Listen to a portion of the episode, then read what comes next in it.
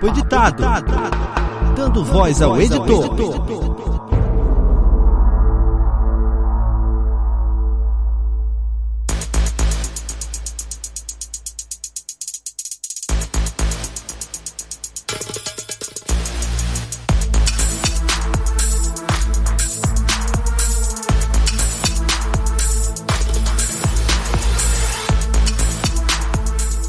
E aí, pessoal, tudo bem? Mais um papo editado no ar. Hoje um bate-papo especial, uma pessoa a qual eu admiro muito o trabalho e acredito que grande parte da podosfera conheça e admire o trabalho também. Estou falando aqui hoje com ninguém mais, ninguém menos que Lala Moreira, o DJ, braço direito, não sei se eu posso chamar assim, mas a pessoa que conduz com maestria, né? Não conduz no sentido de ser o host, mas toda a parte de sonorização do Café Brasil. Fala aí, Lala. Opa, Alexandre, maior prazer estar aqui no Papo Editado. É, obrigado pelo convite. Eu vou te confessar uma coisa: essa é a minha estreia como entrevista. Eu nunca falei em nenhum podcast, a não ser as pequenas intervenções que eu acabo fazendo dentro do Café Brasil. Então, vamos ver se eu me dou bem falando, né? Que meu negócio é editar, né? Não é falar. Eu te confesso que eu já usei essa frase várias vezes. Eu tenho até um, um amigo que sempre me brinca comigo com relação a isso, que nenhum dos podcasts que eu gravei, alguns assim bem curtos, eu fazia alguns tutoriaizinhos curtos, eu soltei essa. Eu sou editor, não sou podcaster. É, porque a gente que começa do lado de trás do microfone, né? Não tá na parte da frente, a gente muitas vezes não tem essa habilidade, né? E esse traquejo, né? De ficar, de falar com maestria, né? Mas a gente cuida muito bem de quem fala, né? Essa é a nossa missão. Exatamente. A desenvoltura que tem, por exemplo, o Luciano, né? É, mas O Luciano- eu o vou Luciano- confessar pra você uma coisa, viu? Edita-se bastante, né? Todo mundo acha que você, nossa, meu, ele acaba de falar, a música começa.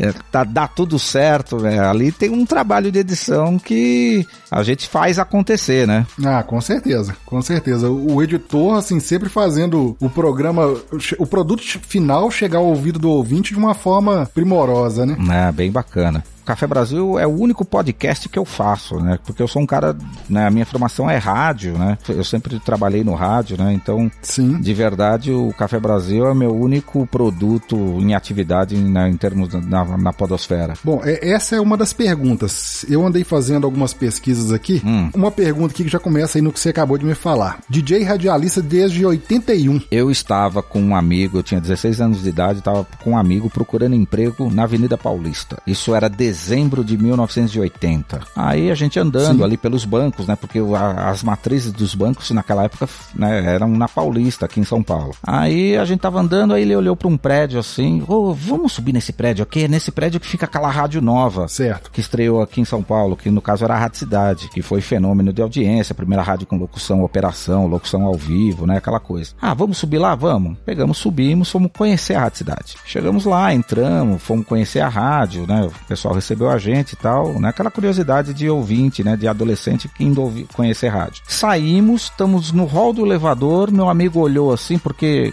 para quem conheceu o prédio da, da Rádio Cidade, era um andar inteiro, porém com uma recepção única, mas a metade era a Rádio Cidade e metade era o Jornal do Brasil, que era quem geria a Rádio Cidade naquela época. Aí ele olhou assim, meu amigo, pô, aqui Certo. é um jornal do Brasil, é um jornal grande lá do Rio de Janeiro. Vamos ver se tá precisando? Eu falei, vamos. Entramos novamente e fomos perguntar se tava precisando de office boy. Arrumamos emprego, nós dois, lá no Jornal do Brasil. Quando eu tava terminando o colegial, eu olhei pra rádio assim e falei assim, bicho, aqui é muito legal, meu, é aqui que eu quero trampar. E aí eu fui falar com o coordenador da rádio na época, ó, eu tô terminando o colégio, como é que eu faço pra entrar aqui na rádio? Eu quero trabalhar aqui. Aí ele falou assim, olha, bicho, na parte de locução é muito difícil, né?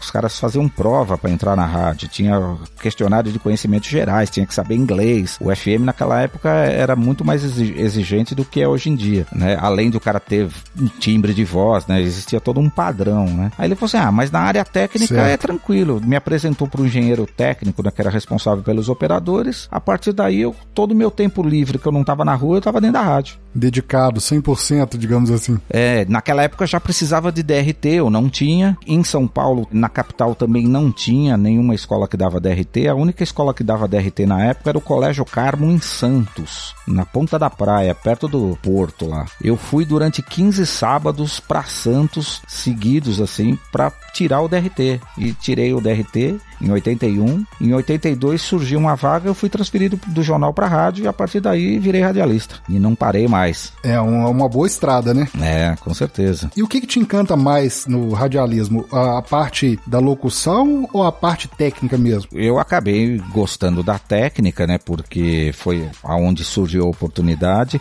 Eu nunca quis ser locutor, mesmo tendo começado cedo no rádio assim. Eu sempre fiquei na parte técnica. Já em passado, eu já estava lá uns dois anos, eu tirei férias. O coordenador, que já não era mais o que tinha me contratado, o Carlos Tausa, era um coordenador que tinha vindo do Rio. Ele falou assim: pô, lá, eu vou te mandar pro Rio para conhecer um técnico muito bom que tem lá no Rio de Janeiro, que hoje ele trabalhou, ele trabalhava comigo na Rádio Manchete e hoje ele tá na Rádio Globo. Aliás, ele tá na TV Globo, ele monta chamadas lá da Globo junto com o Dirceu Rabelo e tal. E me arrumou passagem, hospedagem. Eu fui passar uns dias no Rio. Eu fui conhecer a Herbert Richards, que era empresa de dublagem, né? E fui conhecer esse cara na Rádio na, uhum. na TV Globo. O cara tava montando as chamadas do Fantástico e tal, né? Infelizmente eu não me recordo o nome dele, mas era um técnico bem bacana da, que tinha sido técnico da Rádio Manchete. E aí, velho, o cara virou para mim e falou assim: Meu, TV é o seguinte, a imagem tem que estar tá fantástica. O áudio, o neguinho caga pro áudio, a qualquer nota. E eu fiquei, eu ouvi aquilo, naquele momento eu decidi, velho, eu não quero trabalhar em televisão. Uhum. Porque não tem sentido.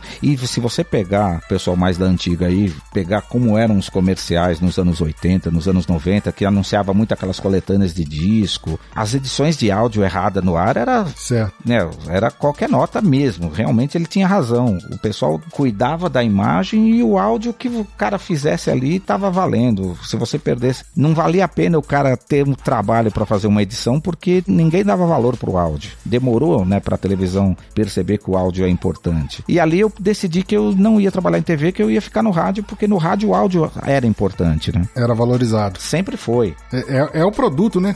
Então quando você põe um efeito, quando você Sim. põe uma trilha adequada, seja ela mais tensa, mais batida, não sei o que, você está mexendo com o sentimento das pessoas, você está mexendo com aquele lado é, lúdico, né, que a cada um traz e cada um tem a sua interpretação baseado no seu conhecimento prévio, né? Então é muito legal você poder mexer com as emoções, né? Eu, como a maioria dos podcasts, a gente não tem nenhuma formação de áudio, a gente se apaixona pela uhum. mídia, começa a brincar, alguns partem para edição, alguns querem ficar só na, na uhum. o que a gente pode chamar de locução, né? Mas eu me apaixonei pela edição, procurei aprender tudo Sei. assim na base do autodidata. Aí eu observei isso aí que você falou quando eu fiz o seguinte: eu tava ouvindo um programa, eu não sei porquê, eu fui procurar um programa antigo, tá. um Som Brasil antigo da Rede Globo. Aí eu tava ouvindo no YouTube, na verdade eu tava vendo, né? Mas eu tava prestando atenção mais no som, eu tava com uma outra tarefa. E nisso eu tava ouvindo o. Era até uma apresentação do Lima Duarte. Sim. E tava ouvindo e tava ouvindo tá. o programa e ouvindo. Aí que eu comecei a prestar atenção, falei, caramba, isso no podcast a gente não deixa isso passar, pelo menos não é comum você deixar isso passar, essa respiração. Aí eu notei como isso aí que, que você tá falando, como era real, porque como era visual, você não atentava isso aí, você estava prestando atenção na imagem, o áudio vinha, né, por acaso, pô, no caso para complementar o que você estava vendo. Pois é. Quando você começa a prestar atenção só no áudio... É, então, pois é, esse problema da respiração é um negócio complicado, porque ao contrário, nesse ponto eu vou na contramão da maioria dos dos editores. De podcast? Não, não, de podcast não, dos editores em geral. No rádio jornalismo você vê isso de forma muito mais gritante até. As pessoas editam e esquecem da, da respiração, velho. Eu tô conversando com você aqui, eu tô respirando, eu tô parando para respirar. No momento que você começa a tirar muita respiração, você começa a tirar a naturalidade do papo, a emoção do papo. Se você ouvir o, né, o Café Brasil, eu edito muito pouco, principalmente depoimento, quando entra aqueles ouvintes dando depoimento, que às vezes o cara se emociona e é claro que o cara não, eu não vou deixar o cara sim, 10 Sim. segundos ali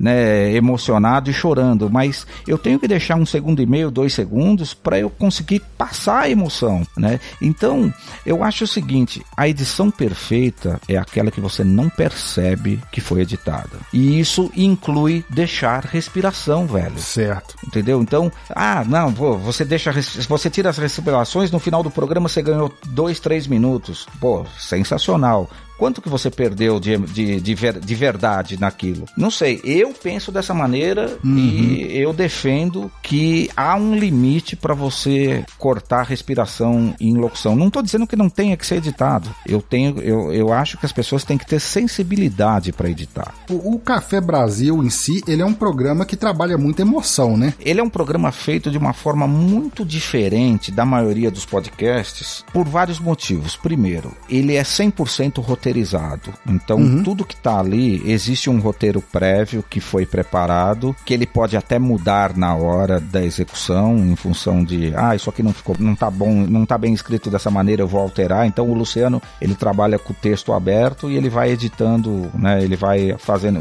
as alterações de texto em tempo real. Mas ele é 100% roteirizado em termos de texto, o texto é todo escrito, e em termos sonoros. Então, já é certo. é pensado o que vai ser incluído em cada momento do programa. No momento de gravar, o Luciano grava ouvindo o que vai ser tocado. Ele está ouvindo a trilha, ele está ouvindo a introdução da música, quando é a introdução da música, porque seria muito mais rápido para o Luciano gravar a voz, ele gravaria o programa em meia hora, viraria as costas, ficaria sentado lá no escritório uhum. e depois eu ia perder duas, três horas, sei lá quanto tempo para editar. Só que a emoção dele, né, em, a entonação com a qual ele, ele entra em cima da música, a forma como ele sai da música, não é a mesma você gravar seco e você gravar ouvindo. Às vezes ele faz um texto na hora que a gente, ele põe em cima da música, não, não, pera isso aqui não ficou legal assim, vamos mudar porque o clima é outro, entendeu? Não, não funcionou do jeito que eu pensei, entendeu? Então o programa, ele é, ele, a gente fica de uma hora e meia, duas horas para fazer um podcast de 25 a 30 minutos, é o tempo que a gente gasta dentro do estúdio, eu com ele. Nesse tempo, como já tem o roteiro, antes de começar a gravar, eu já ponho as músicas na sequência que eu vou usar, não editadas, mas na sequência para ficar fácil de eu ir puxando as músicas na hora da gravação. E aí eu já vou Sim. editando e já vou mixando em tempo real, de forma que no final das duas horas tá pronto, porém não finalizado tá totalmente. Tá Principalmente porque a gente faz muita edição, aí eu fecho o programa, deixo com o Luciano, ele vai ouvir isso num outro momento, calmo, Aí a gente vai revisar o programa. Aí eu, ah, não, ali o volume ficou meio alto, ali ficou baixo, a pausa ficou muito grande, vamos diminuir. Aqui essa música a gente pode deixar tocar mais. Aqui a gente esqueceu de editar alguma coisa que passa, né? Como a gente tá fazendo tudo em tempo real, pode passar uma edição. Ah, o depoimento do ouvinte ficou muito longo, vamos enxugar ou vamos tirar uma pausa, entendeu? Então existe um trabalho de revisão, mas o programa, ele fica pronto a hora que a gente termina de gravar. Completamente diferente da maioria do pessoal que grava indefinidamente e depois passa horas editando, né? Porque o fato do, sim, do programa sim. ter um roteiro, ele faz com que o editor não tenha que eh, mexer com o conteúdo, que é o que muitas vezes acontece. O cara falou de um assunto aqui e ele voltou com esse assunto lá meia hora depois. Então você vai pegar aquele assunto, trazer de volta para cá, organizar a gravação, porque ela rolou solta, né? Só com tópicos, né? E não com, com um roteiro né, fechado. Nesse caso, eu não tenho esse trabalho, porque isso é feito Sim. antes, né? O, o programa já é organizado com começo, meio e fim. Uma curiosidade que fica, olá lá, dentro disso aí tudo é o seguinte: como chegou do rádio ao podcast? O, o Café Brasil ou eu? Não, você. Por acidente, porque na verdade eu nunca deixei o rádio. Eu, tô, eu continuo no rádio. Durante todo esse tempo, foram poucos, poucos períodos que eu fiquei. Quando eu não fiquei no, só no, Quando eu saí do rádio, eu fiquei só como DJ. O que aconteceu é que eu tinha uma produtora, o Luciano precisava de alguém para fazer o, o, programa dele, contratou uma amiga minha como produtora e ela me indicou pro Luciano e ele foi até o meu estúdio, porque até então o que acontecia? Ele gravava a voz, recebia o programa dois dias depois. Aí ele foi gravar comigo sem saber como é que eu trabalhava. Uhum. Gravamos o programa e ele sentia a necessidade de gravar ouvindo a música. Esse motivo que ele acabou caindo na minha produtora. Aí tudo bem, dá para fazer, vamos fazer. Aí eu fiz desse jeito que eu te, te contei agora. Quando terminamos o programa, ele virou para mim, tá legal, quando é que eu pego o programa? Eu falei assim, agora. Ele, como assim? É, me dá o pendrive aí. Fiz um render né, do, no, no, Vegas, na época eu usava o Vegas, e entreguei para ele. Ó, tá aqui, depois você ouve e, e, qualquer coisa que você precisar mexer, a gente mexe depois. Ele ficou sem entender, como assim? Isso foi no episódio número 43. Uhum. essa semana a gente colocou no ar o 553. Faz as contas. Em julho agora eu vou fazer 10 anos que eu tô com o Luciano. Então eu comecei a fazer podcast lá atrás, há 10, 10 anos atrás, quando ninguém sabia o que era podcast. Se hoje existe uma dificuldade de explicar para as pessoas o que é podcast, você imagina 10 anos atrás como era. Com certeza. Existe uma confusão até hoje, né, Lala? Porque é o seguinte, eu tava conversando com um amigo e a gente fez um, a, a, o podcast em si é uma mídia amadora. A gente não precisa nem ficar justificando isso. Não, desculpa, não é a mídia que é amadora. Primeiro, é, eu acho que podcast não é o produto. Podcast é a forma de distribuição de um produto. O que a gente faz é um programa que poderia estar muito bem no ar em qualquer rádio, porque ele é uma Exato. mídia, né? Ele é, uma, ele é um programa de rádio que não vai ao ar via antena. A gente uhum. distribui através de feed. Por isso que veio o termo podcast, vem daí. É, é essa confusão conclusão que eu ia falar agora, porque é, foi feito um audiodrama, uhum. apresentei para uma pessoa que conhece a mídia podcast, e falou assim: ah, legal isso aqui, mas não é um podcast, é um audiodrama. Bom, eu não vou perder meu tempo, porque assim, eu não tava com, com tempo na hora para explicar, porque existe essa confusão. Ele cismou porque, como era um audiodrama, não era um podcast. Só que isso aí que você acabou de falar, o podcast é, a meio é o meio de distribuição, não é o produto em si. Não, o produto é um áudio. É um áudio Exato. que pode ser MP3, pode ser M4A, pode ser até o Wave, não importa. A, a, forma de distribuição é que determina se vai ser um programa de rádio, se vai ser um podcast, ou se vai ser uma música, ou se vai ser um audiolivro. A gente acabou chamando de podcast um produto que, na verdade, ele poderia ser um programa de rádio digital, sei lá. é uma discussão que acontece vez por outra em grupos de podcasters, é o seguinte, alguém acha no, seja no SoundCloud, seja no, em outro meio de distribuição desse, algum tá. companheiro seu, DJ, tem vários, com podcast podcast. Aí o cara, ah, mas isso, isso não é podcast, isso aqui é música de DJ. Aí você pensa, meu Deus, não. vou ter que explicar tudo de novo. O cara não entendeu ainda o que é podcast. É, não, o que acontece é que você tem, principalmente DJs internacionais, que têm os seus uhum. programas de podcast e que estão postados na internet também, né? Então você encontra ele no SoundCloud, você encontra em alguns sites, tipo 1001tracklists.com lá, que tem as tracklists de todos os programas e tem os áudios. Na verdade, são links do SoundCloud. Normalmente é SoundCloud. Mas os programas estão no ar. Você vai encontrar eles no iTunes, você vai encontrar eles no site do cara com feed para assinar. Eles também são programas de podcast. E tem uns que realmente Sim. o cara posta uma música e chama de podcast. Aí é desinformação, não tem jeito. Aqui, eu vou confessar, eu sou uma pessoa meio desatenta. Ah. Essa semana saiu Café Brasil 999. Certo. Aí você acabou de me falar assim, ah, porque agora a gente tá no 553. Eu falei, caramba, tem um trem errado aqui. Não tá errado não, senhor. É porque eu tava confirmando aqui agora, tava até confirmando que o 99 foi um, um, um programa especial, né? Na verdade, ele é um teaser de um programa especial. Sim, né? sim. Por isso que ele saiu com 999, porque ele é um programa que ainda não saiu, ele ainda não foi lançado no feed, no feed normal, mas já ele já pode ser baixado para quem fizer um cadastro. Lá tem, tem, tem uma tramóia lá para você baixar o programa, que é um programa bem legal, viu? Recomendo. Nesse programa eu demorei umas 10 horas trabalhando nesse programa. Deixa eu te fazer duas perguntas, uma baseada no que você acabou de me falar ali atrás. Certo. Você falou assim, na época eu usava o Sony Vegas. Não usa mais? Olha, na verdade eu tenho usado bem pouco, porque acontece o seguinte, no estúdio a plataforma é Mac, e você não tem Vegas para Mac, então lá, lá ah, eu tá. uso Logic. E Entendi. então, na verdade, só os leadercasts, que como os leadercasts eu gravo, é gravado só voz, e esse sim eu edito todo em casa, esses eu faço no Vegas, que para mim é, é o editor mais prático, né, mais rápido, bastante intuitivo para quem quiser trabalhar assim. É a minha recomendação uhum. para todo mundo é trabalhar com Sony Vegas, velho. É muito fácil. E o Logic é um programa mais profissional porque ele é um programa de produção musical, né? Muito bom, uhum. excelente. É que eu tenho facilidade com ele porque eu fiz curso dele, né? Eu, eu, fiz um curso específico de Logic na época que eu trabalhava na, na Jovem Pan. Eu fiz um curso de Logic porque lá também estava mudando para Mac e ia colocar o Logic e eu acabei recomendando que, que fosse o Logic a ser colocado lá.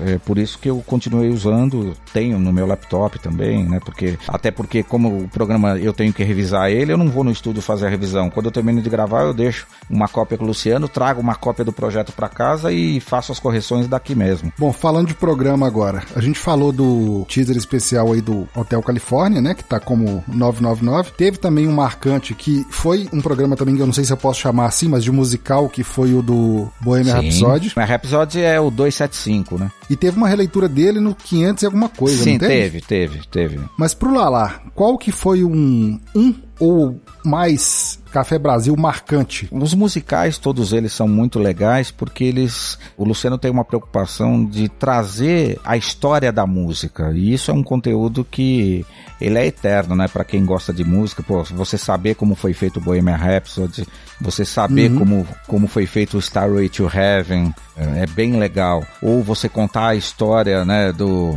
do, do Hotel California. A gente fez um programa especial também sobre a Carol King, também que é bem legal. Então isso é, é um conteúdo que ele é atemporal, né? Quer dizer, se você pegar esse programa daqui 10 anos ou alguém que não teve contato com Pink Floyd, ele vai entender o que foi o Starway to Heaven, né? Exato. É, eu falei Pink Floyd, não, mas é o Led Zeppelin, né? Pink Floyd é Another Break in the Wall, né? E esse tipo de programa é o seguinte, se bobear, vai ser igual vinho, né? Quanto mais velho, é melhor. Ele vai acompanhar a música, porque vai surgir novas pessoas com que não conhece, com mais curiosidade, etc. Não, com certeza, né? São programas históricos. Agora, se você sair desses temas assim musicais, essencialmente, pô, a gente fez um programa sobre os mutantes, que acho que talvez tenha sido um, um dos programas que eu usei mais músicas. Foram, acho que foram quase 70 músicas, trechinhos de músicas ou músicas inteiras que a gente tenha usado. Tem um outro programa também que certo. conta sobre a Soul Music, a história da Soul Music no Brasil, é bem legal. Os programas musicais são sempre marcantes, né? Para mim que sou, principalmente para mim que sou DJ, né? Eu gosto bastante. Como DJ, Lala, você tem, talvez é uma pergunta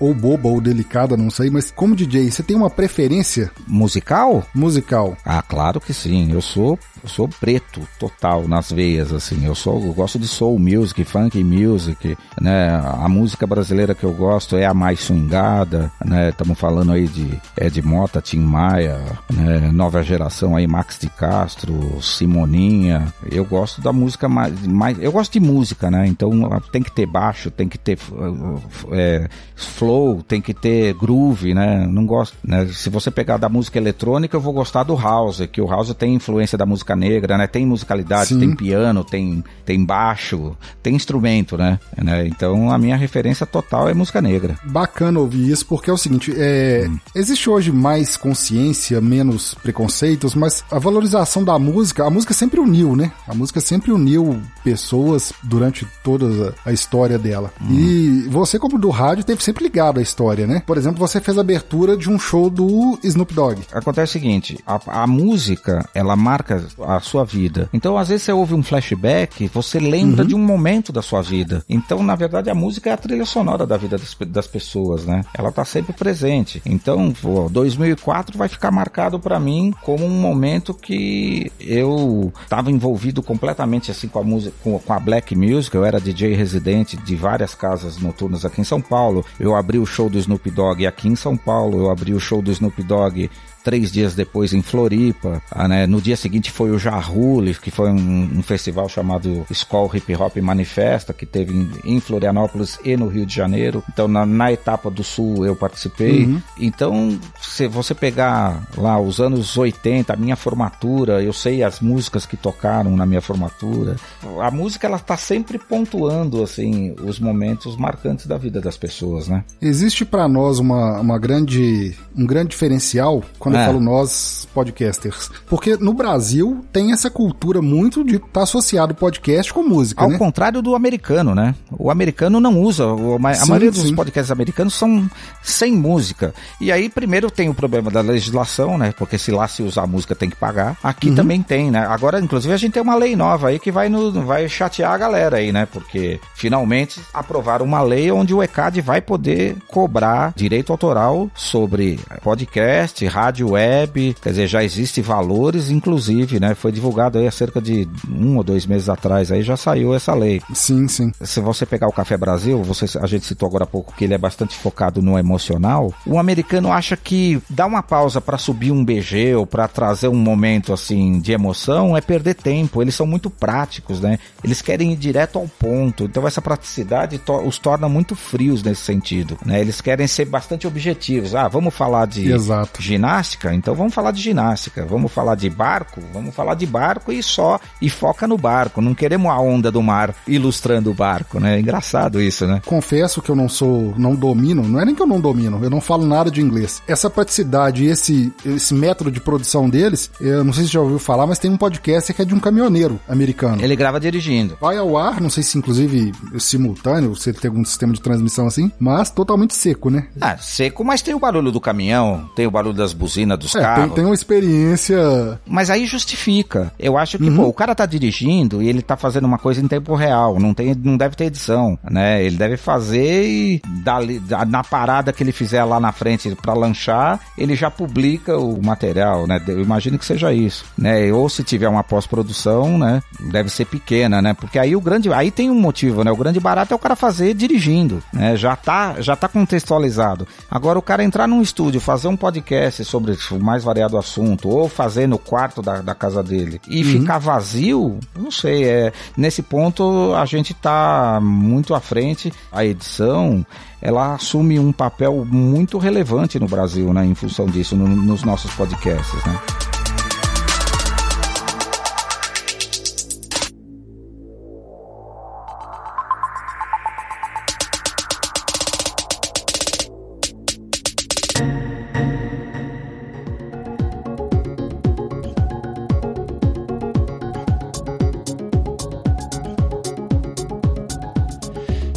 Tocou no assunto aí.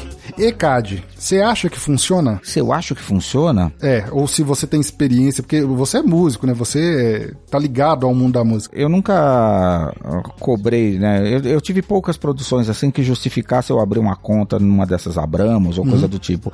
Funcionando ou não, é o que temos. Certo. O brasileiro tem que entender que uma obra tem Exato. um dono. E esse dono precisa ser remunerado por isso, velho. Não, não, não vamos entrar aqui na discussão se o dinheiro é desviado ou se a, a, a contagem das execuções não é eficiente, mas vamos separar uma coisa da outra. Certo. Eu acho que a gente tem que pagar direito, velho. É que nem você piratear trilha de, de efeito sonoro ou, sabe, você ir lá sonorizar o seu, né, o seu, o seu comercial, o, o, o seu produ, programa de rádio, o seu podcast com trilha pirata, velho. A gente tem que parar com isso, entendeu? No momento em que todo mundo discute corrupção, a gente tem que começar a dar o exemplo, velho. Cada um tem que fazer o seu direito. Eu tive estúdio e eu sempre comprei minhas trilhas. Eu tenho coleções de, de libraries que eu comprei, velho. Eu paguei. E se alguém me pedir assim, eu copia pra mim, eu falo não. eu paguei por isso, velho. Entendeu? Então, sabe, é, é difícil fazer as coisas no Brasil? Pode ser. Mas, velho, vamos acabar com essa palhaçada, velho. Quando é com a gente, pode? Não, né? Sei lá se eu estaria correto falando isso, mas é um mal do brasileiro, né? Como é que eu posso levar vantagem em cima disso aqui? É. A gente acabou de falar de softwares. Eu, por exemplo, sem defender software A ou B, mas eu uso hoje Linux e uso o Audacity. Ok, Certo. me atende sem é um problemas. software gratuito, não é? Sim, Eu tenho licença do meu Sony Vegas, eu tenho licença do meu SoundForge, eu tenho licença do Logic, é tudo comprado, velho. é uma cultura que o brasileiro adquiriu, né? Ah, Não, não preocupa não que eu dou um jeito pra você. Então, isso é um, você sabe que muitos dos estúdios hoje fecharam por conta disso, né? Porque antes você, quando era tudo analógico, e eu sou do tempo analógico, onde você editava a fita na Gillette, nas Scully, nas Ampex, entendeu? Pra você ter um SPX 90 ou uma Heavy Set ou um, um, um Harmonizer, você tinha que gastar aí 5 mil dólares, né? se- 10 mil dólares, se- 2 mil dólares para ter um equipamento para você ter efeito. No momento em que virou digital, o neguinho começou a comprar no Carmelô por 5 reais o, o CD com todos os programas. Democratizou-se a, a tecnologia, só que aí o cara vai lá e paga 5 conto e aí quebra quem é que- quem compra de verdade, entendeu? E é o mesmo que reclama que tem uma coisa errada na política ou onde quer que seja. É, é, é delicado, né? É, entendeu? Não dá, né, velho? Eu, eu, já ouvi diversas, eu confesso que eu sou ouvinte do, do, do Café Brasil, hum. e às vezes eu penso o seguinte, o cara que tá ouvindo, ele para pra refletir no que ele tá ouvindo ou só ouve e, e consome aquilo ali a esmo? Eu vou te falar que o Café Brasil, ele construiu ao longo desses 10 anos um grupo bastante, é, é, assim, engajado, sabe, crítico, participativo. É, o café, os ouvintes do Café Brasil são altamente participativos, né? É, sabe, eles, eles questionam, eles comentam, é, sabe? E isso é muito legal, né? Porque o, o, Luciano aborda temas, às vezes pesados, ele tem uma uhum. linha, às vezes, né, de extrema direita que às vezes não me agrada, mas não importa, né? Eu acho que a democracia está aí exatamente para você saber conviver e acho que o que a gente está precisando é saber lidar com a diversidade e respeitar a opinião, velho. Eu acho que tá havendo uma, uma grande falta de respeito da opinião Sim. alheia. O fato de você não concordar, de eu não concordar com o Alexandre, não me dá o direito de não respeitar a sua opinião, velho. Né? Eu acho que você tem a sua opinião, eu tenho a minha e nós vamos ser amigos, velho. É, eu acho que a gente precisa né, ser mais tolerante, né? Tá rolando uma intolerância geral aí das pessoas não poderem conversar sobre determinados assuntos, né? Eu te confesso que eu tava ouvindo ontem, reouvindo, na verdade, o programa que o Luciano falava disso. Tem, tem um episódio bem bacana que ilustra isso aqui. Ele fez um programa chamado Ela é Petista, mas é Minha Amiga, onde ele falava da Cissa, que sim, ela, a Cissa, ela tem uma história de, de ter estudado com o pessoal, com os fundadores do. Militância mesmo? Não, não. Ela estudou na, na USP em 79. Quer dizer, ela viu o PT nascer enquanto partido, entendeu? A esquerda brasileira participou. Ela tem uma participação efetiva na esquerda brasileira. Que vamos separar esquerda de, de corrupção, entendeu? Porque hoje está provado que corrupção você tem em todos os níveis, né, velho? Com certeza. Né? Entendeu? Então, a gente está generalizando demais, velho, e tá esquecendo de respeitar os princípios de cada um, né? Generalizando e radicalizando, né? Exato, a gente não pode ser conivente com o que é errado, eu acho que o que é errado tem que ser punido. Claro que se você pegar, assim, o que aconteceu nos últimos anos no Brasil não agradou, muitas das pessoas que apoiou, assim, os movimentos de esquerda se decepcionaram com justiça, mas isso não Sim. quer dizer que não tenha gente boa, bem intencionada por aí, entendeu? A gente não pode, pode botar todo mundo no mesmo balaio, vamos colocar assim. Mas voltando pro, vamos voltar pro lance da edição que é mais agradável, né? Porque senão a gente vai ficar aqui três dias falando de política. Você vê que a gente começou a falar de software pirata e onde foi parar o nosso papo, né?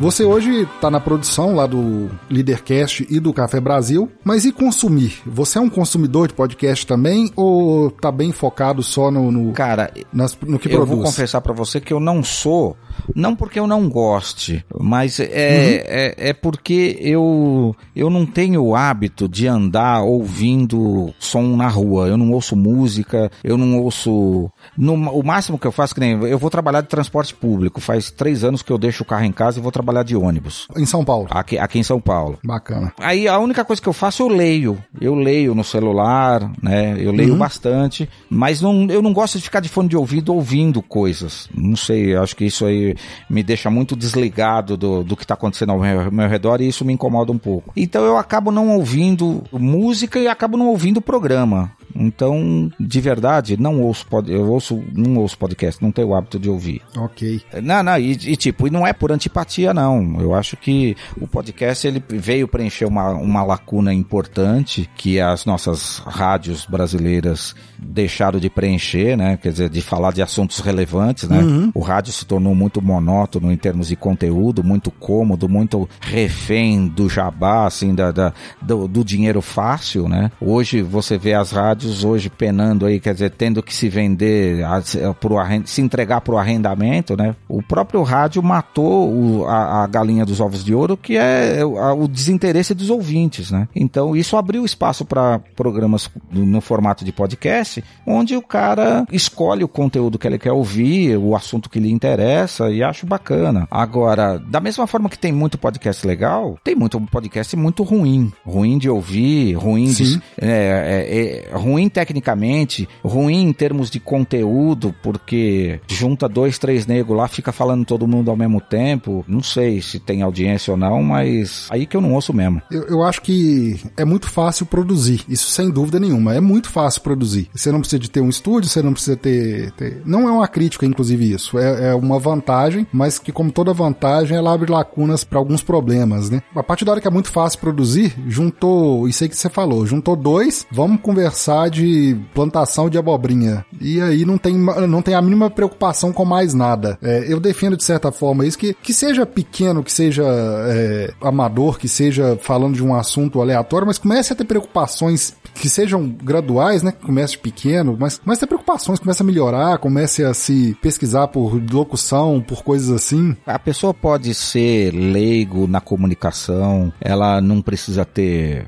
voz de locutor, ela tem que ser verdadeira naquilo que ela se propõe a fazer, tem que ter comprometimento e eu acho que tá na hora do podcast começar a ser sério, velho, né? E quando eu digo ser sério, Sim. não é sério no conteúdo, ele tem que ter postura profissional. E quando eu digo postura profissional, o amador tem que levar a sério. Então, vai lançar, vai fazer um podcast, tem que ter periodicidade, velho. Se estabelecer um dia de lançar, tem que lançar no dia, entendeu? Se vai fazer, tem que começar a fazer direito, tem que. Uhum. Porque qual é a grande dificuldade da pessoa que vive de podcast? Ah, podcast não dá dinheiro. Claro, velho. Quem é que vai investir num produto que é tido como. É, ah, é só nego maluco que faz, nego que não tem o que fazer. Como é que eu vou investir numa parada que eu não, que eu não sei se amanhã ou depois o cara vai largar de fazer? Exato. Entendeu? Aí você fala assim: ah, não, mas tem gente séria. Eu falo assim, claro que tem. E esses sérios estão sofrendo por conta da, da maioria. E aqui, o bicho, eu vou fazer uma crítica, né? E não tenho problema nenhum em fazer crítica nesse sentido, porque, sei lá, a, a minha história na comunicação é muito maior. Uhum. Como é que um, um, o maior podcast do Brasil fecha um patrocínio com o Bradesco? O Bradesco fala assim, pô, é o maior podcast, vamos investir em podcast. Põe uma grana na produção do, do podcast, faz comerciais, isso é público, né? Tá, tá postado aí na, nas redes sociais. Eu não sei se foi ao ar em mídia aberta, mas no YouTube e tal. Aí, dois Sim. meses depois, vem a Comic Con, os caras me pegam e veste uma camiseta do Itaú, que é o maior concorrente do Bradesco. Quando que você acha que o Itaú, que o Bradesco vai voltar a investir em podcast? Nunca mais, velho. Se os caras mais importantes que deveriam dar o exemplo de seriedade, que não tem nada a ver com o conteúdo. Uhum. O conteúdo eles podem, porra, eles fazem sucesso, tem né, a maior audiência do podcast da podosfera brasileira beleza, mas desculpe, foram extremamente antiprofissionais porque eles não levaram a sério a parceria que eles tinham fechado. Ah, o cara botou um dinheiro a mais? Ok, botou um dinheiro a mais, mas mostrou que ele não tem comprometimento nenhum com o produto que ele faz. Ele jogou no lixo a imagem do podcast como um todo. Então, a contribuição que ele tinha que dar, que era dar o exemplo e mostrar que você poderia ser nerd e ser sério, ele jogou no lixo. Quem sofre com isso? Todo mundo da podosfera, velho. Entendeu? O Luciano rala a, a, a bunda todo dia na cadeira lá do, do escritório para tentar fechar patrocínio, velho. Aí você pega, pega os caras que são a maior audiência da podosfera e os caras demonstram que não são sérios. Desculpa, velho. Aí, aí fica difícil para todo mundo. É, é delicadíssima a situação porque é o seguinte, é, o peso da imagem, né? Se você tá à frente de uma, de uma mídia como um dos principais nomes, tudo que você fizer talvez respingue ou reflita na mídia inteira, né? É, exatamente gente, por, se é uma mídia em ascensão, as pessoas têm que se ajudar, velho. Entendeu? Então, é, da mesma forma que a, você fala no meu podcast, fala no seu, né? Um divulga o outro e a mídia vai crescendo como um todo, a postura profissional ela tem que ser tão ou mais importante. Porque o cara que investe hoje no seu podcast, amanhã ele vai investir no meu, se for bem sucedido, uhum. né? Ele vai ser, você monta um case de sucesso, né? Num podcast, esse case de sucesso pode pode se replicar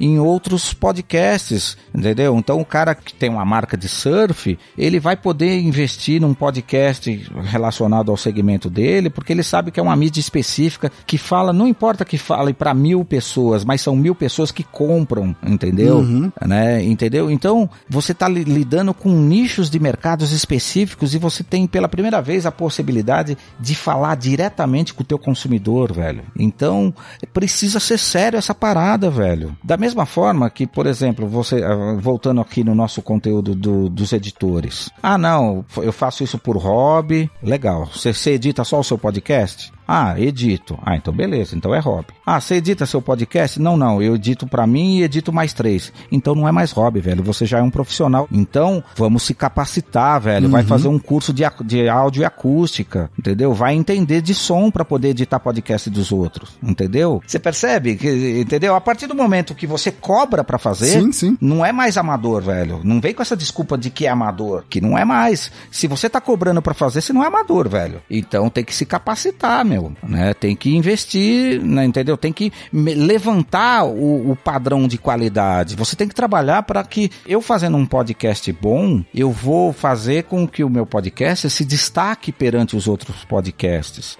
O ouvinte pode não, não saber explicar por que, que ele acha melhor, mas com certeza ele sabe identificar uma gravação boa de uma gravação ruim, certo? Com certeza. É, você, você não precisa é, investir em equipamentos caríssimos para fazer podcast, mas você pode com um equipamento, com um microfoninho básico, né? Um, você cuidar do ambiente onde você grava. Ah, eu só gravo em casa. Ok, velho, vai gravar no quarto, abre a porta dos armários e grava olhando para as roupas, velho. 80% dos problemas de, de gravação se resolve na captação. Uhum. Se você resolver, Exato. tiver uma boa captação, você resolveu 80% dos problemas, velho. A voz do, do Luciano é flat, não tem grave nem agudo, velho.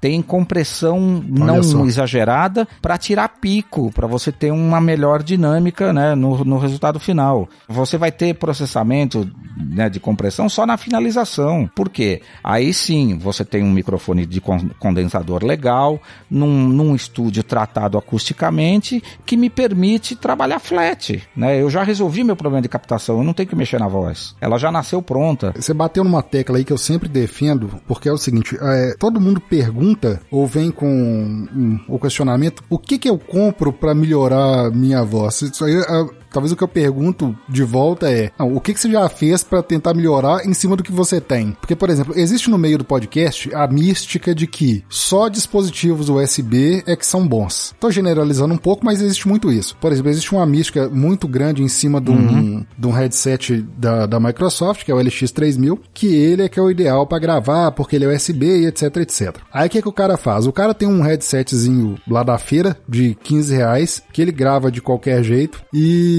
fica ruim. Aí ele vai lá, troca esse headsetzinho de 15 reais pelo LX3000, uhum. no mesmo ambiente, na mesma parede, de frente pra parede de azulejo, num quarto vazio. E ele só captou mais só ambiente ruim, né? Isso, com o ganho lá no talo e, ah, mas eu troquei pro headset, não adiantou nada, eu acho que, sei lá, o que que tá acontecendo. Eu já, eu já vou desmontar a mística porque, primeiro, eu não gosto do microfone USB. Nem eu. Pode falar que é, que é melhor, que é parecido, que é melhor, não é. Quando você você lida com microfone USB, o pré de microfone está dentro do microfone. Quando ele entrar na sua porta USB, ele já virou digital. Então, na uhum. verdade, uhum. velho, qualquer placa de áudio externa, até as placas de áudio USB, vão ser sempre melhor que um microfone USB, porque ela vai ter um pré de microfone melhor. Então, o, uhum. você, tem, você tem que ter um bom microfone, um bom pré de microfone antes de virar digital. Se você fizer isso, e se, se você conseguir somar isso o ambiente, pô, aí você tá tranquilo nesse sentido. Eu não gosto de microfone USB, não gosto. Eu usava muito o exemplo o seguinte: é, eu sou de uma determinada igreja e nessa determinada igreja eu sou voluntário na mesa de som. Tá. É como eu falei, nunca tive uma formação profissional de áudio, sempre foi na base da, da pesquisa e etc. Mas, como voluntário na mesa, eu sempre defendi o ponto seguinte: gente, se o USB fosse melhor do que o convencional, todas as mesas já viriam agora com USB para conectar todos os cabos e não seria como é. é exatamente. Entendeu? É a mesma coisa o microfone sem fio. Microfone sem fio nunca vai uhum. ser melhor do que um microfone com fio. Ele é mais prático, mas melhor. Ele não é melhor. Se você pegar, tem muitos artistas de nome que não abre mão do microfone com fio. Não abre mão, porque não tem jeito, velho. Na, a hora que você, que você põe no, no micro-ondas, no UHF, seja lá no que for, você tem uma limitação de transmissão. Se você ouvir rádio que é transmitido por FM, por, né, por micro-ondas, você tem uma limitação. O rádio só fala até 30 kHz, velho. Quando você está ouvindo rádio no seu carro e você põe um, um pendrive, ou põe um CD, ou põe uma rádio web, ela sempre vai ter o som melhor do que a rádio que está no ar, de verdade. Por quê? Por, por causa do transmissor. Uhum. Entendeu? E esse mesmo, se o transmissor da rádio que tem 100 mil watts de potência é, limita, você imagina um prezinho de 3 watts do, ou de 1 watt do, do microfone. Não adianta, não uhum. fala a mesma coisa. Não, não fala, meu. O microfone tem que ser microfone com fio, velho.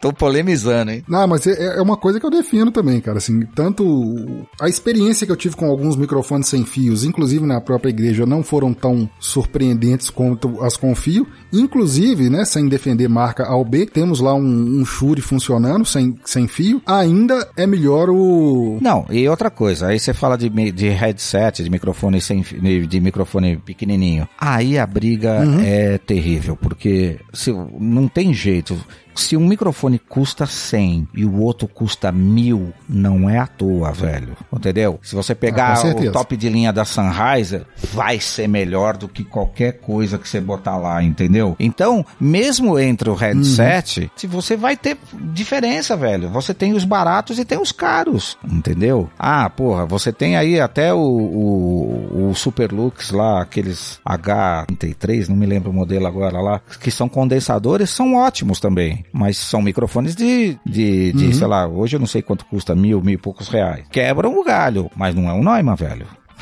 Entendeu? Nada é mais caro por acaso. E acho Com o seguinte, certeza. o profissional de voz, né, seja ele locutor, seja ele apresentador de programa, ele tem que entender que a voz dele é o instrumento de trabalho dele. Invista no seu instrumento de trabalho. Compre um bom microfone. Compre um, um bom pré de microfone. Entendeu? Uhum. Antes, antes de. Não tem plugin depois, não tem editor que vai salvar uma gravação mal captada, mal feita, velho. É, é muito comum nesses grupos que a gente participa de, de podcast. É o seguinte: esses dias mesmo apareceu um. Ele mandou a imagem lá do. Se não me engano, ele tava com. Não sei se era o Sony Vegas ou um, um desses. Eu não me lembro exatamente. Mas a, a faixa ali onde seria a barra ali do espectro do áudio, hum. ela tava lotada ali, assim. Você imagina do alto é. a baixo, acho que tava, tava aparecendo onde sobrava áudio ali. Aí ele perguntou, eu acho que estourou um pouco, como é que eu resolvo? Assim, o, o engraçado é que, assim, tem alguns que, uhum. profissionais, quando eu falo profissional, por exemplo, tem um, um rapaz lá que é músico, ele tem uma banda de blues, aí ele falou assim, cara,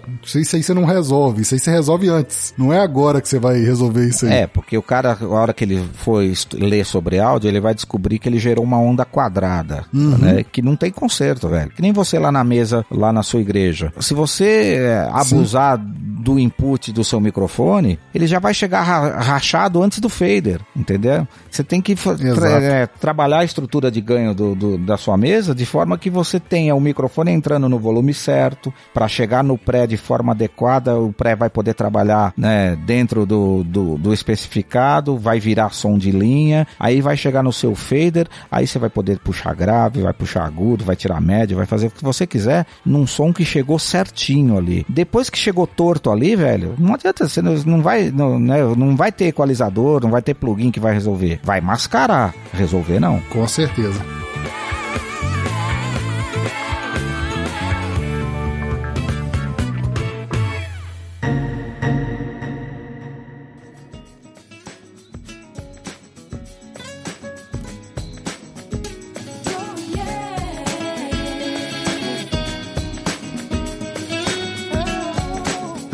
Te confesso que foi uma surpresa muito agradável você ter aceito a, a gravação, né? O convite. Imagina, por quê? Cara, é, assim, é, é igual gente, eu tenho falado com outros editores. A gente às vezes não tem a noção, talvez não falando por mim, mas bem generalizando mesmo, a gente não tem a noção, às vezes, a importância que a gente toma em alguns meios, né? Uhum. Quando se fala em Lala Moreira, é uma referência no que diz respeito a podcast. Mesmo você não sendo totalmente inserido, sendo exclusivo Café Brasil, igual você mesmo acabou de falar, não sendo um consumidor leitor assíduo da mídia, mas quando se fala em Lala Moreira, o respeito é muito grande pelo nome, pela produção. Eu tive conversando, por exemplo, com o Thiago Miro, que teve presencialmente aí com vocês, né? Hum. Aí foi onde eu fiquei sabendo um pouco do processo, porque para mim, era mais um podcast, igual você acabou de falar que não. Era mais uma gravação de voz, toma minha voz, faz aí o trabalho. É quando ele começou a me falar, não, o Lala Moreira, lá eles trabalham assim, assim, assim, a música sobe, já entra o Luciano falando, a música baixa, e eu falei, caramba, é outro mundo, outra realidade.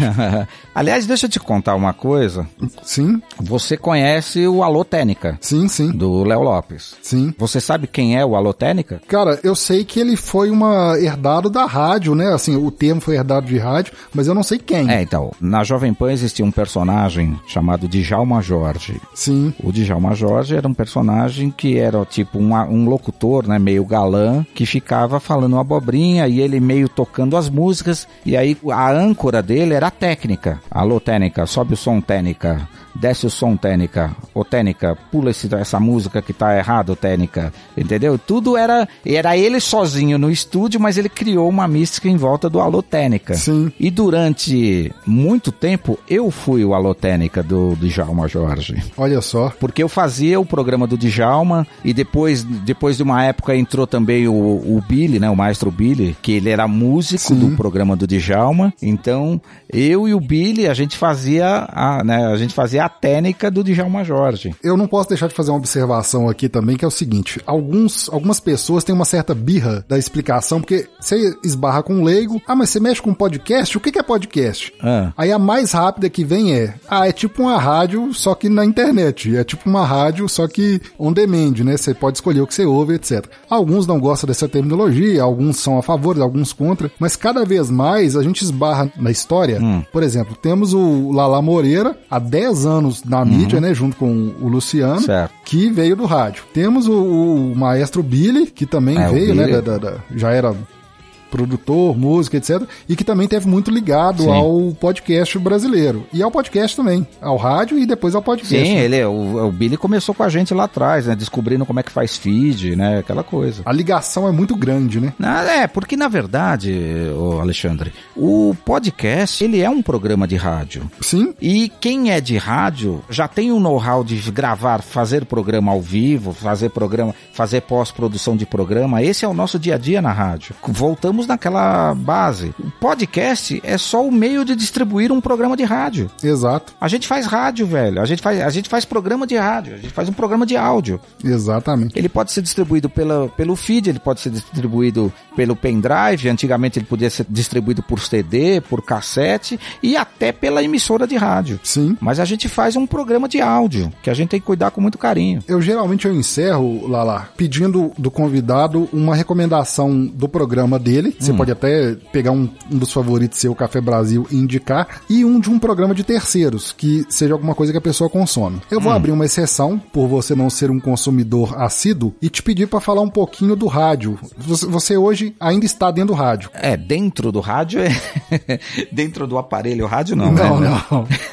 dentro da mídia. Não, eu, assim, então, eu, eu, eu acabei de trocar de rádio, que eu trabalhava, trabalhava numa, até o mês de fevereiro agora, eu trabalhava numa emissora aqui em São Paulo voltada para música eletrônica, né, que é a Energia 97, e agora eu acabei de me transferir para a Rádio Globo, que Sim. eu tô cuidando de um projeto de reformulação de toda a Rádio Globo. Olha só. Que a Rádio Globo, ela, né, inclusive, você, você tá em Betim, né? Betim. Ao lado de Belo Horizonte. Isso. Você sabe que a Rádio Globo aí no AM acabou, Sim. na verdade, ela não acabou. Ela está sendo, ela está fazendo parte de um processo de reformulação, né, de todas as emissoras do, da- do sistema Globo que levam a grife Rádio Globo. E a gente está reposicionando ela no mercado. Ela vai ser lançada aí até o meio do ano num novo formato aí tal, que inclui até a entrada de uma FM nova aqui em São Paulo, tal. E eu tô cuidando desse projeto. Mas eu amo o rádio, adoro, acho que o rádio ele tem uma capacidade de mexer com a imaginação das pessoas, de ser companheiro,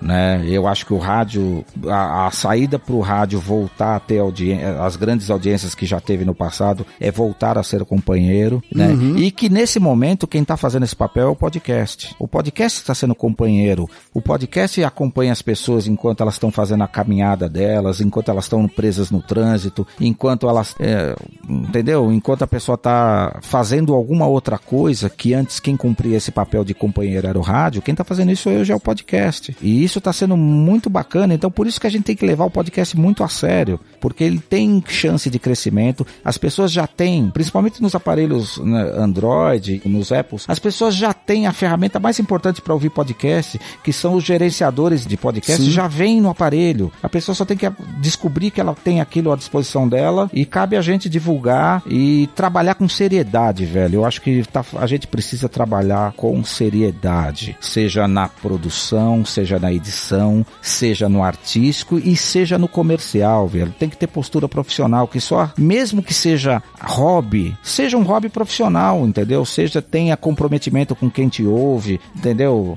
Não dá para lançar um podcast hoje e lançar outro só daqui três meses, entendeu? Então você não vai, você não vai criar fidelidade Exato. nenhuma. Porque assim como o rádio, o podcast é hábito. Você tem que construir o hábito e tem que trabalhar para preservar esse hábito da pessoa. Se antigamente a pessoa era importante para o rádio divulgar a sua frequência, porque a pessoa rodava no botão o dial e tinha que saber qual era a frequência da rádio, hoje em dia o cara que está no carro, uhum. ele tem que conquistar as meia dúzia de memórias que tem ali, né? Ou são os hot kills ali que o cara vai batendo no rádio. Hoje no celular Sim. também, eu ando muito de ônibus, então eu vejo muitas pessoas ouvindo rádio no celular, com as suas memórias ali e tal. Então hoje o rádio tem essa, essa necessidade de construir a, é, a, o hábito da pessoa lembrar de, e incluir ele ali nas suas memórias. E o podcast, pelo mesmo caminho, ele tem que trabalhar para a pessoa criar o hábito de te ouvir, de né, assinar o seu feed, para você conseguir entrar dentro do aparelho do cara e tá ali à disposição dele, meu. Só assim ele vai te ouvir, ele vai lembrar que você tá ali. Se você não fizer isso com seriedade, com interesses, procurar temas relevantes e de interesse, assim, criar a, a, a curiosidade nas pessoas em te ouvir, se você fizer isso, você tem grande chance de dar certo.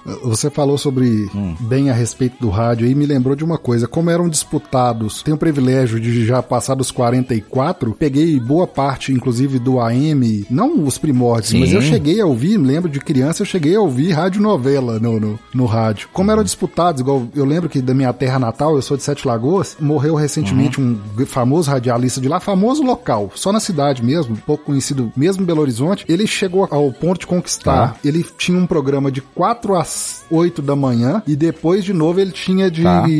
4 às 7 da tarde, é, pegando a tarde e noite ali. Ou seja, ele tinha um, um bom terço do dia, era de programação. Ou seja, as pessoas que faziam, os radialistas, né, que faziam um bom trabalho e que conquistavam seu público, além do programa diário, igual no caso dele, ele conseguiu, conseguiu conquistar até duplo horário, né, dupla jornada ali. Pode ter certeza que as pessoas ouviam a rádio não porque gostavam das músicas, gostavam do cara. Sim, né? sim. Então, tipo assim, você pega o, o FM hoje, quantos comunicadores você sabe o nome? E Exatamente. se você pegar o FM, ele ainda é, ele ainda tem né, o rádio em geral, o FM na sua maioria, né, mas o rádio em geral, os grandes nomes do rádio são os mesmos dos anos 90 que ainda estão aí, velho. Não tá se formando gente nova. Exatamente. Quem sabe aí os, os famosos dos podcasts não vão virar os radialistas do futuro. Isso também não sirva de laboratório para se criar um conteúdo novo, de reformular o rádio. Quer dizer, a gente está vivendo um momento de transição, né? E de imediatismo. Tem uma geração aí nova, eu vejo isso pelas minhas filhas, eles querem tudo para agora, tudo muito rápido e eles descartam as coisas com uma velocidade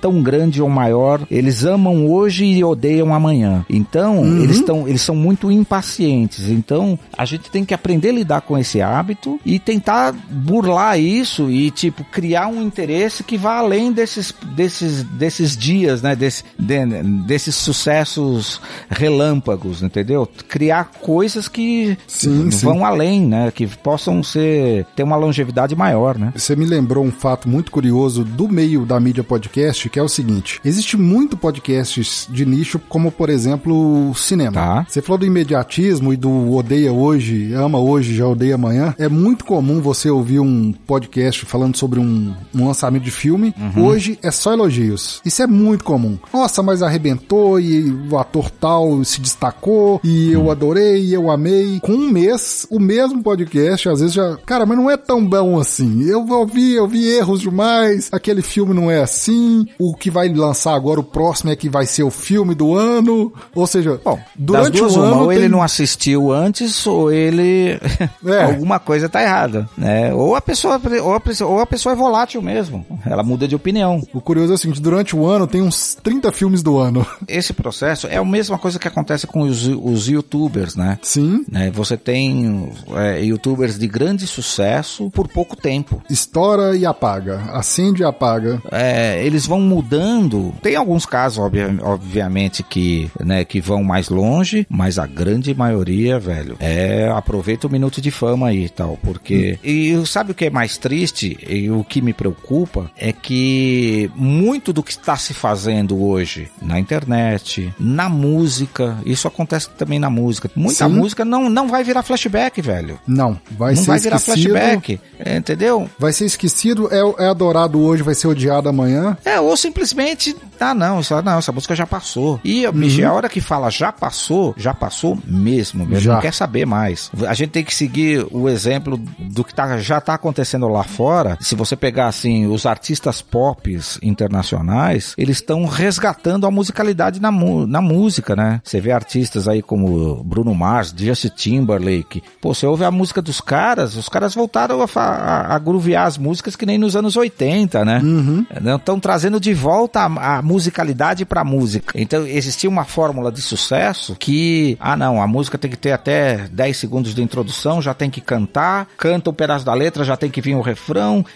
São fórmulas, né? E aí tava se esquecendo de trazer de volta a musicalidade, velho. E as nossas produções, né, nos mais variados segmentos, tem que voltar a ter sensibilidade, velho. Tem que tentar resgatar a comunicação verdadeira, assim, sabe? Que emociona, que traz lembranças, que são essas lembranças que vão ficar. Com certeza. Isso aí, velho. Falei demais, né? Ah, que isso, cara. Que isso. É um prazer. Pena que, assim, o horário nos, nos, nos impede de, de seguir tanto assim. Mas eu tenho que abrir o espaço para um agradecimento aqui. Uma pessoa especial, eu acredito que para nós, que é o Luciano Pires. Que, como eu tava falando ali antes, é, a gente cria mitos e cria ídolos. E às vezes a gente mesmo é que torna essas pessoas inacessíveis. O Luciano já me surpreendeu nas primeiras vezes, agora não mais. E foi a primeira vez que eu mandei uma mensagem para ele, se não me engano, não lembro se foi no Telegram ou em uma outra mídia assim. De pronto ele me respondeu, assim, eu quase caio para trás, falei, cara, Luciano Pires me respondeu. Porque a gente cria esses ídolos, né? Mas aí entra o lance da seriedade. O Luciano leva Sim. o trabalho a sério. Respeita o o ouvinte. Luciano hoje, ele fez do, do podcast uma de suas ferramentas de trabalho, né? Então ele tem hoje o escritório onde ele, ele fica o dia inteiro na internet. Respondeu porque ele estava online, né? Ele estava online. Não tô, não tô dizendo que podcaster tem que ficar à disposição 24 horas. Ele pode demorar para responder, não tem problema. O que ele tem que entender é que se ele tá fazendo um produto para uma audiência, seja ela de que tamanho for, ele tem que entender que ele tem que dar feedback. Ele tem que dar atenção, ele tem que. Ele não pode ser uma via de mão única. Tem que ser uma via de mão dupla, né? Com certeza. Mas aí eu tava agradecendo por ter intermediado essa, esse nosso contato, né? Eu pedi a ele, falei assim, cara, será que eu consigo? Tô com esse projeto, papo editado, conversa com editores, será que eu consigo conversar com o Lala Moreira? Ele, claro, toma aqui o, o e-mail dele.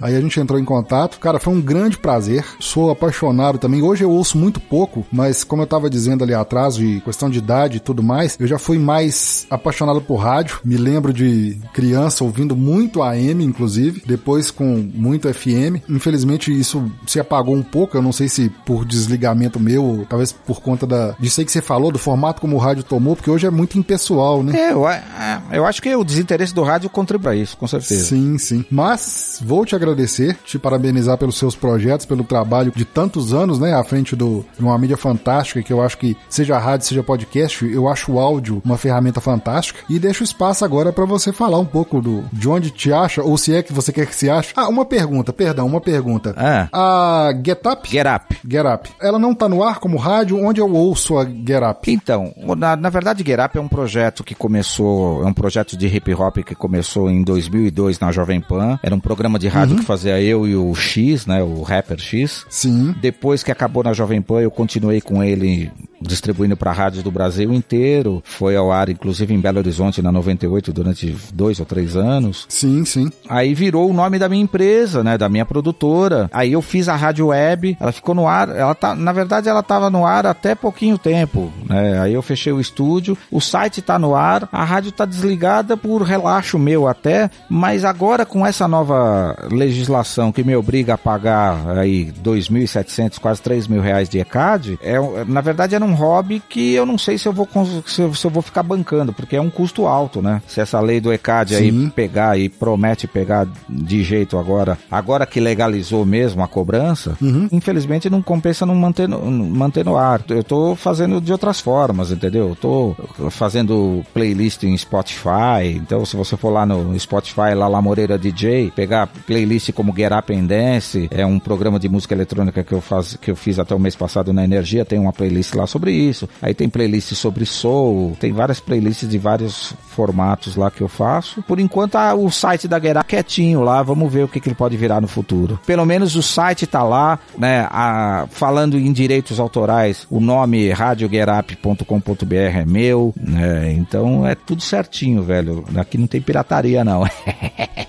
Vou aproveitar esse gancho bem rápido aqui para deixar um alerta. Aprendam isso aí, porque às vezes a pessoa consegue hum. um destaque ou começa a se destacar e quando ele vai assustar o nome do podcast dele ou da mídia que ele tá investindo ali, ou ela já existia porque ele não teve uma preocupação de pesquisar antes, ou alguém já chegou e já pegou depois. É, cara, isso aí é um ponto que a gente até deveria ter tocado nisso antes, que é o seguinte, velho, se você tem um projeto de, de podcast ou de um nome uhum. de, de qualquer coisa, você tem que checar se o nome é disponível e se o nome for criativo e for um projeto que você queira levar adiante, registre, velho. Registre, não é caro, claro que demanda um investimento aí, né? Eu não sei quanto tá hoje, mas é um negócio que você paga uma parte agora e uma parte você só paga quando sai o registro, que pode demorar um, dois, três anos. O meu registro do Getup, por exemplo, demorou dez anos para sair, porque eu, aconteceu comigo, né? Eu entrei com o programa na, na Jovem Pan, é, uhum. é, comecei a fazer festa e uma empresa aí de Belo Horizonte, aí pertinho de você, entrou com o pedido de registro do nome, uma empresa chamada Dollhouse. Aí eu entrei imediatamente com o nome, provei, entrei com a documentação, mostrei que eu tinha o uso anterior do nome e mesmo assim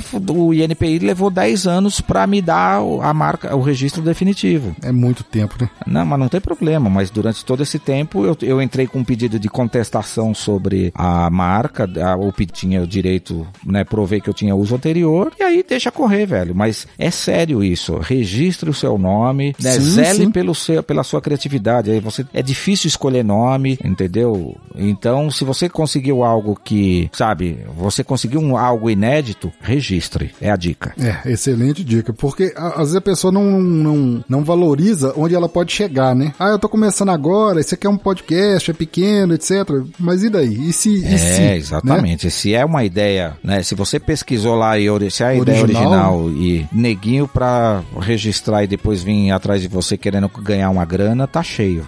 é, é fácil isso. Lala, meu muito obrigado. Pô. Entendeu? Foi um prazer conversar com você. Parabéns aí pela sua iniciativa. Vida longa ao Papo Editado. Ah, muito obrigado. E a dica final é aí, ó, respeitem as respirações, pelo amor de Deus.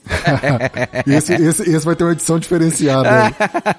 pode editar, pode editar à vontade, velho. Lala, grande abraço, muito obrigado. Abraço para todo mundo. Até a próxima. Prazer aí e tal. Fiquem na paz. Tchau.